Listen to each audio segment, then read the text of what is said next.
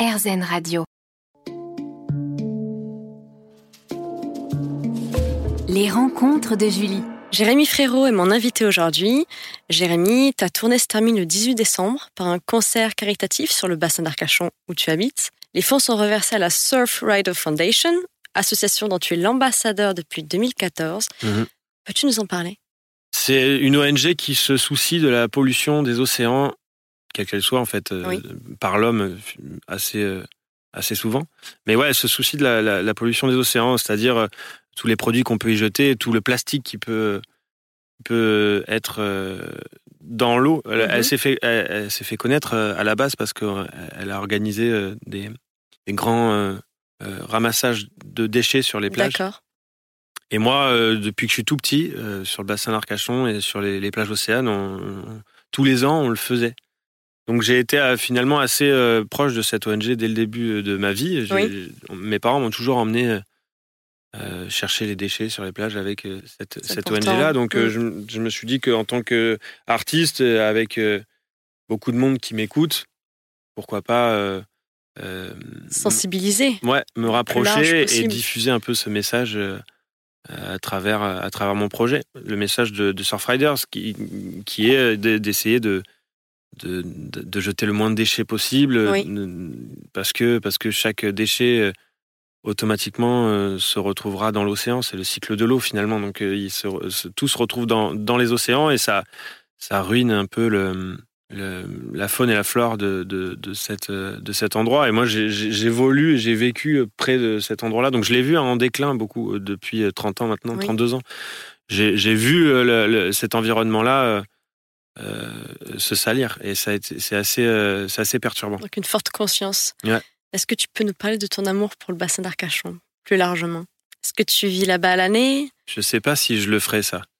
Je sais pas si je parlerais de mon amour pour le bassin d'Arcachon parce qu'après, les gens vont vouloir venir. ah, ah oui Ah oui J'aime beaucoup trop, Mais on trop veut cet endroit. Non, mais c'est un, paradis. C'est un paradis un sur Terre. paradis. Franchement, c'est vraiment un endroit incroyable. C'est ton havre de paix? Ouais, complètement. Je, je, je m'y sens euh, hyper bien. Je sais quoi faire là-bas. Euh, J'oublie euh, le stress un peu de, de la vie qui, qui Oui. peut, qui peut exister en nous. C'est un endroit où je, je peux réfléchir.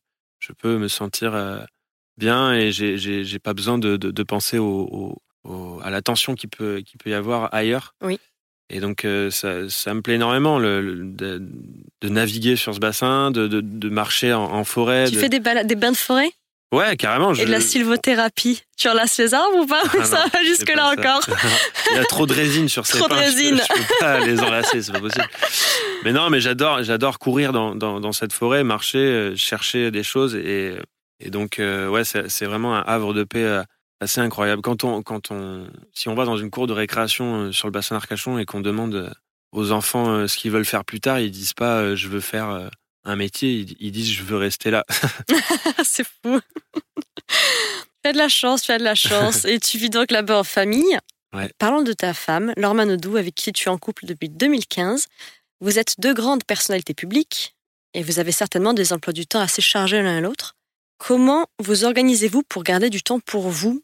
Euh, bah là, en ce moment, finalement, depuis de- 2015, c'est plutôt moi qui, est, qui a été euh, qui a pris la route Ouais, qui a pas mal bougé. J'ai euh, la, la chance d'avoir une femme qui est euh, à la retraite.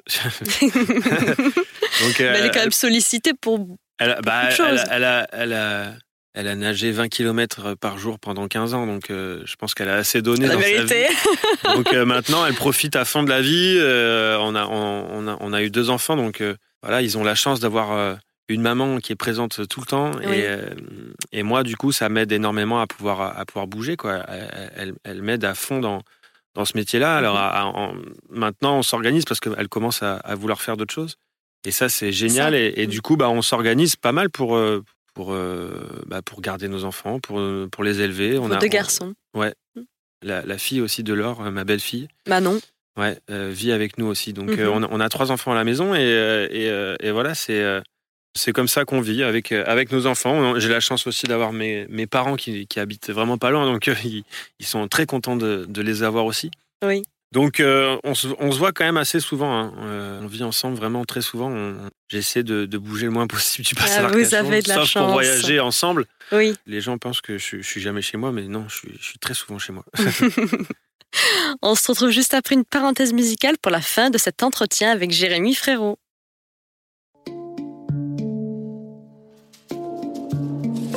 Les rencontres de Julie. Jérémy Frérot est mon invité aujourd'hui. Jérémy, niveau parentalité, quelles sont les bases que vous leur transmettez en termes d'éducation? Euh, C'est la, liberté, je crois. J'essaie de ne pas trop leur donner de, de, barrières, de leur mettre des barrières en tout cas. Je, fais en sorte qu'ils fassent euh, des bonnes choses avec du respect et, mhm. être assez ouvert euh, sur le monde. De, D'être curieux Ouais. de tout. Essayer qu'ils aient des passions. Oui. Pas le, fait de, gagner ou le machin, ça, je, m'en fous un peu. Qu'ils ratent quelque chose, je m'en fiche un peu aussi. Mais en tout cas, essayer et faire les choses à fond. Euh, Qui s'épanouissent. Sans avoir de regrets, c'est quelque chose que j'aime bien leur dire. Et, euh, voilà, être, être vraiment euh, ouvert à, accepter les choses qui viennent pour pouvoir les analyser et savoir un peu le, chemin à suivre. Je pense que ils, vont créer leur propre chemin. J'ai pas envie de leur dire tu feras ça et il faut que tu fasses ça. Et tu les surprotèges pas. Je les protège, si, je les protège un peu quand même. Parce que, non, je les surprotège pas, ça c'est sûr, mais, bah oui. mais, euh, mais je les protège un peu, ouais, si, quand même. Parce que aujourd'hui, euh, ils peuvent être. Euh, il y a beaucoup d'informations de partout, quand, parce qu'il peut y avoir beaucoup de questions. Et, enfin, beaucoup d'informations et du coup, beaucoup de questions. Bien sûr. Tu as dit dans une interview que ta grand-mère était bénévole depuis 20 ans pour les mm. Restos du Cœur sur le bassin d'Arcachon. Est-ce que son engagement t'a incité à en faire partie cette année? Ouais, carrément. Ah oui. Ouais, c'est une, grande fierté d'avoir été euh, appelé par euh, Yves Maillet. Mm-hmm. Parce que finalement, pour moi, c'est une, une, manière d'aider ma grand-mère euh, dans cette œuvre-là. Et, et, donc, du coup, je suis assez fier. Je l'ai vu faire ça pendant 20 ans. Elle le fait encore. Euh, elle a 80 et quelques années maintenant et elle, le fait tous les mm. jeudis et tous les lundis euh, à donner euh, de la nourriture, des vêtements, des, des, des, choses à, à, ces, à, ces, gens qui sont dans le besoin. Donc finalement, moi, de, de, de, faire ça, de, faire ces concerts-là et de faire partie de cette troupe-là, ça, ça me réjouit, réjouit pas parce que il y a un côté qui me réjouit pas parce que ça existe. Donc ça veut dire qu'il y a quand même une certaine misère, mais ça me réjouit dans le sens où je l'aide et ça c'est cool. Et as-tu d'autres projets? Alors, tu es encore en tournée, donc hmm. il n'y a pas d'autre album en gestation normalement. D'après ce que nous... Ah bah voilà. Ah si. ouais, il y a, y, a, y a quand même eu cette période de trois ans de vide, de, de Covid qui, qui, a, qui m'a un peu perturbé dans, dans, dans, dans mon avancée. Donc, euh, je finis ma tournée, mais en même temps, je suis en train de penser au troisième album. J'ai jusqu'à, euh, je sais pas, je crois, juin pour écrire le troisième.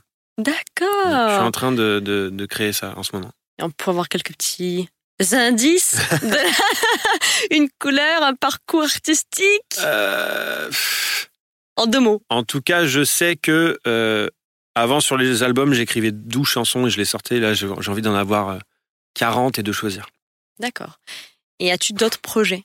C'est déjà un projet énorme, mais... Ouais, j'ai je, j'ai ouvert un restaurant ah oui? Un bar-restaurant, un bar à vin où on, fait euh, à manger dans un four à bois. Génial Et je suis en train d'en ouvrir un deuxième, donc euh, c'est avec, euh, mon meilleur ami qui est lui qui travaille dans le vin. Et vu qu'on est passionné de, de rencontres, de, de, réunions de gens pour faire à manger et, boire du bon vin, bah on, s'est dit qu'on allait monter ça ensemble, monter des endroits où, où finalement on, emmène les gens un peu chez nous, dans, la, dans une ambiance à nous. Mhm.